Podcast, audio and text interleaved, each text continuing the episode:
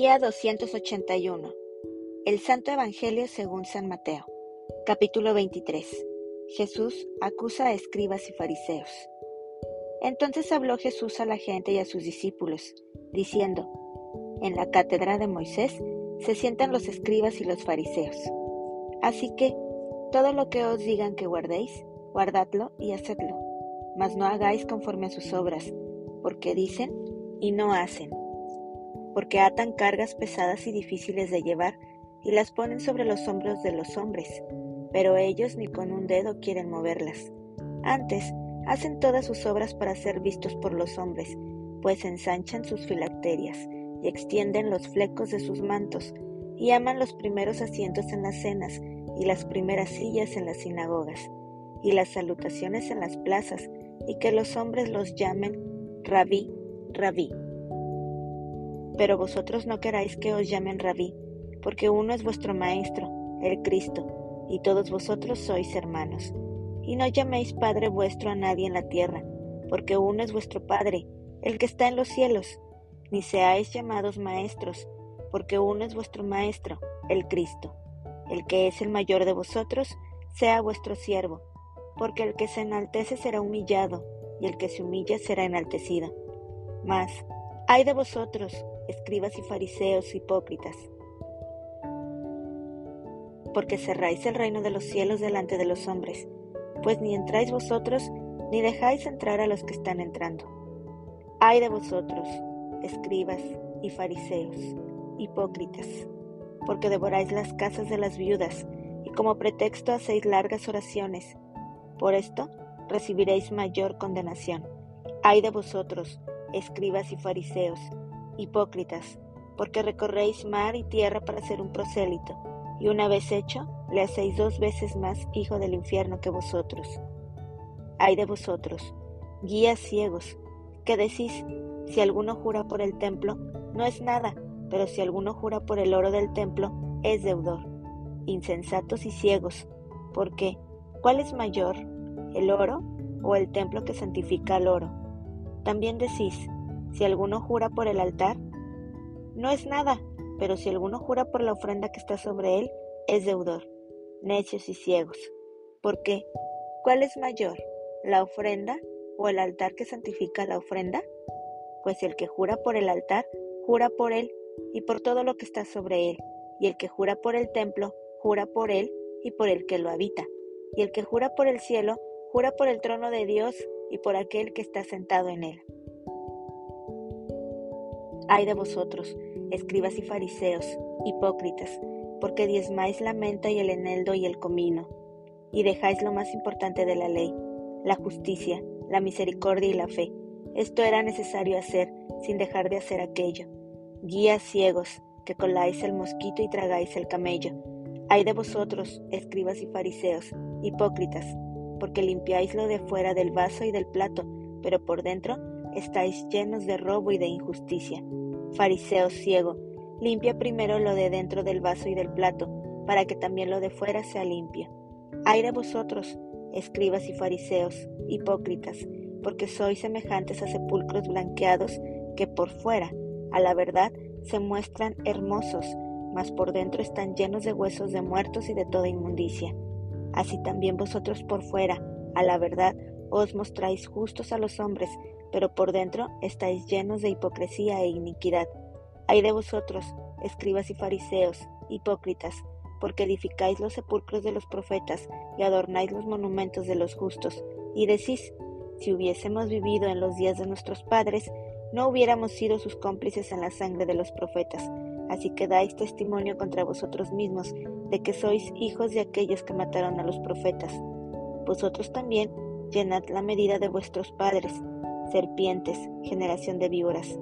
¿Cómo escaparéis de la condenación del infierno? Por tanto, he aquí yo os envío profetas y sabios y escribas, y de ellos a unos mataréis y crucificaréis, y a otros azotaréis en vuestras sinagogas, y perseguiréis de ciudad en ciudad, para que venga sobre vosotros toda la sangre justa que se ha derramado sobre la tierra, desde la sangre de Abel, el justo, hasta la sangre de Zacarías, hijo de Berequías, a quien matasteis entre el templo y el altar. De cierto os digo que todo esto vendrá sobre esta generación.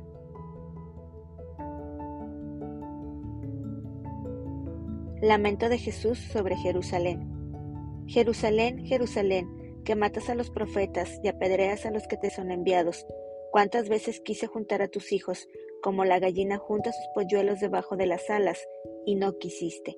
He aquí vuestra casa os es dejada desierta, porque os digo que desde ahora no me veréis, hasta que digáis, bendito el que viene en el nombre del Señor. Capítulo 24. Jesús predice la destrucción del templo.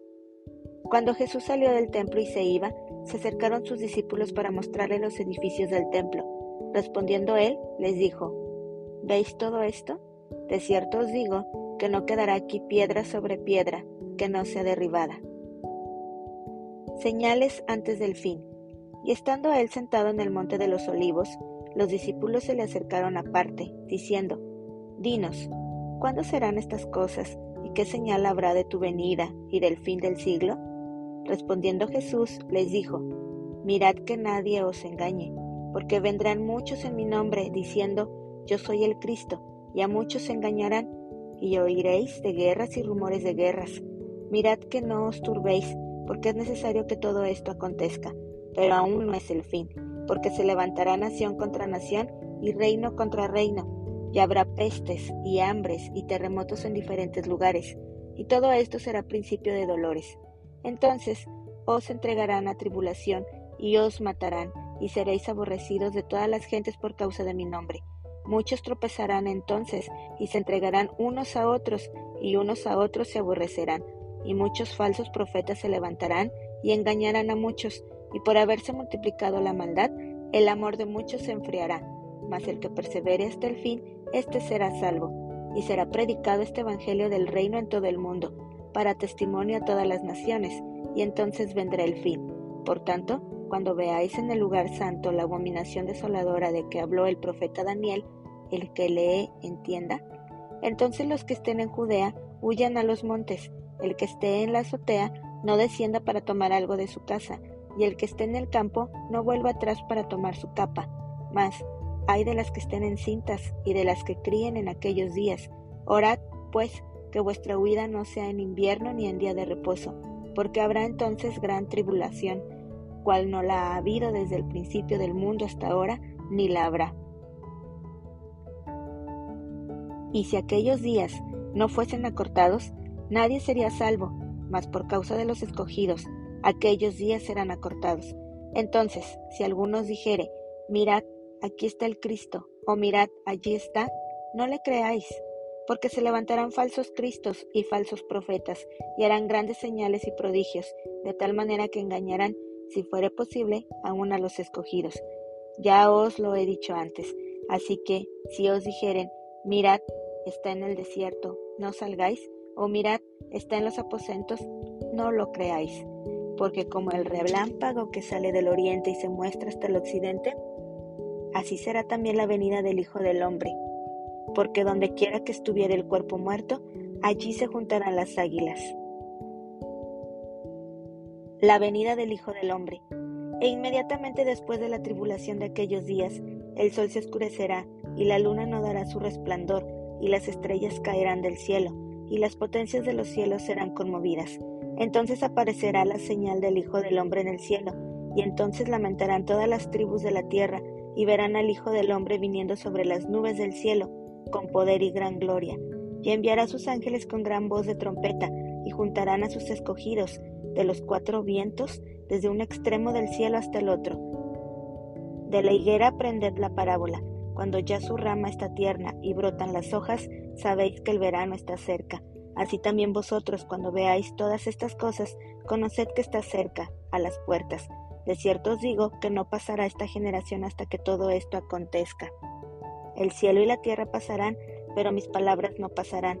Pero del día y la hora nadie sabe, ni aun los ángeles de los cielos, sino solo mi Padre. Mas como en los días de Noé, así será la venida del Hijo del Hombre, porque como en los días antes del diluvio estaban comiendo y bebiendo, casándose y dando en casamiento, hasta el día en que Noé entró en el arca, y no entendieron hasta que vino el diluvio y se los llevó a todos, así será también la venida del Hijo del Hombre. Entonces estarán dos en el campo, el uno será tomado y el otro será dejado. Dos mujeres estarán moliendo en un molino, la una será tomada y la otra será dejada. Velad, pues, porque no sabéis a qué hora ha de venir vuestro Señor. Pero sabed esto, que si el padre de familia supiese a qué hora el ladrón habría de venir, velaría y no dejaría minar su casa. Por tanto, también vosotros estad preparados, porque el Hijo del Hombre vendrá a la hora que no pensáis. ¿Quién es, pues, el siervo fiel y prudente, al cual puso su Señor sobre su casa, para que les dé el alimento a tiempo? Bienaventurado aquel siervo al cual, cuando su Señor venga, le haya haciendo así. De cierto os digo que sobre todos sus bienes le pondrá, pero si aquel siervo malo dijera en su corazón, mi Señor tarda en venir, y comenzare a golpear a sus consiervos, y aun a comer y a beber con los borrachos, vendrá el Señor de aquel siervo en día en que éste no espera, y a la hora que no sabe, y lo castigará duramente, y pondrá su parte con los hipócritas. Allí será el lloro y el crujir de dientes.